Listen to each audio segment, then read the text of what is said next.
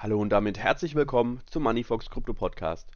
Heute am Donnerstag, den 27. April, sprechen wir über die SEC. Diese setzt ihren Feldzug gegen Krypto fort. Außerdem sprechen wir über den SEC-Chef Gary Gensler. Über ihn ist ein Video aufgetaucht, in dem er früher positiv über Kryptowährungen sprach. Und zu guter Letzt sprechen wir über noch über den Circle CEO. Dieser warnt vor Entdollarisierung.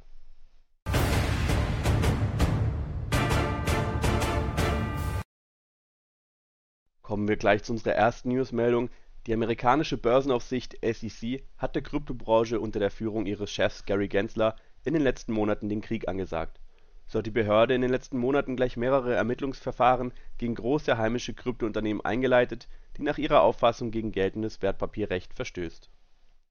Kritiker werfen der Börsenaufsicht vor, einen Ansatz der Regulierung durch Strafverfolgung zu fahren, ohne selbst klare Regulierungsvorschriften zu formulieren, an denen sich die Branche ausrichten könnte Entsprechend verweigerte die SEC bisher klare Aussagen dazu, ob und welche Kryptowährungen potenziell als Wertpapiere einzustufen sind.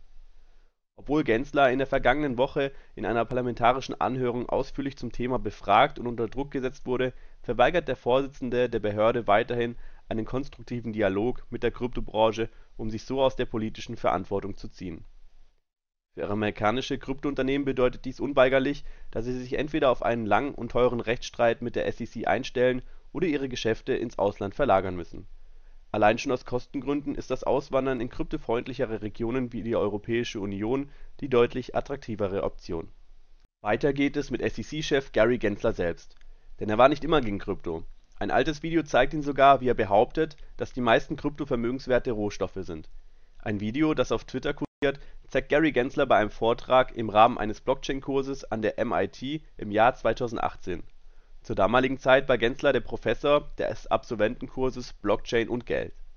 Vor weniger als fünf Jahren sagte er den Studenten: „ Wir wissen bereits in den USA und vielen anderen Rechtsordnungen, dass drei Viertel des Marktes keine ICOs oder keine als Wertpapier bezeichneten Vermögenswerte sind ICOs sind Initial Coin Offerings, eine Methode, die Kryptofirmen während des Bullmarkts 2017 zur Beschaffung von Geld für ihre Projekte nutzten.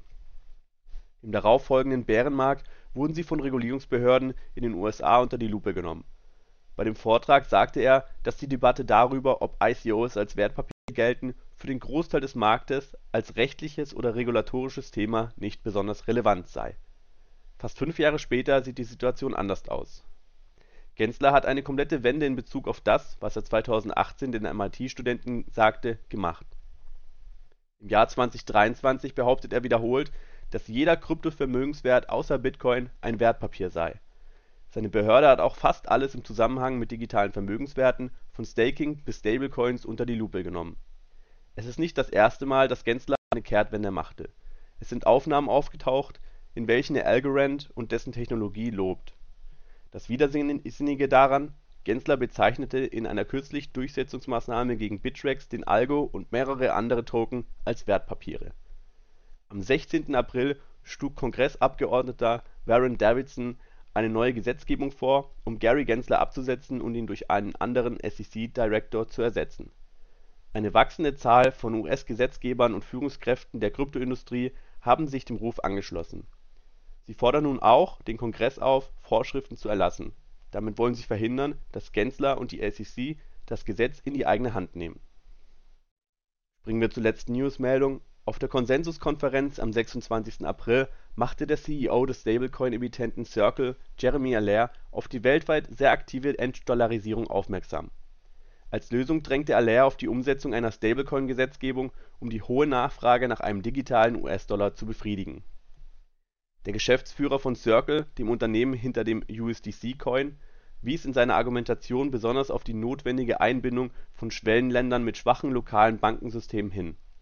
Um die Dominanz des US-Dollars aufrechtzuerhalten, so Allaire, sollte die Regierung mitsamt der Federal Reserve (Fed) Maßnahmen ergreifen.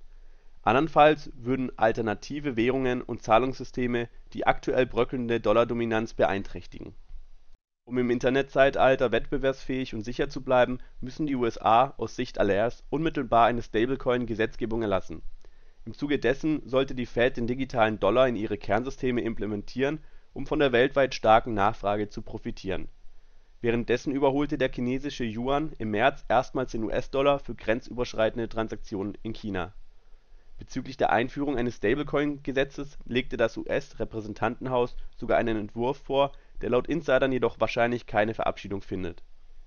Ein überarbeiteter Entwurf könnte allerdings bei mehr Unterstützung aus beiden US-Parteien erfolgreich sein. Das war's mit den heutigen News, ich wünsche euch einen schönen Tag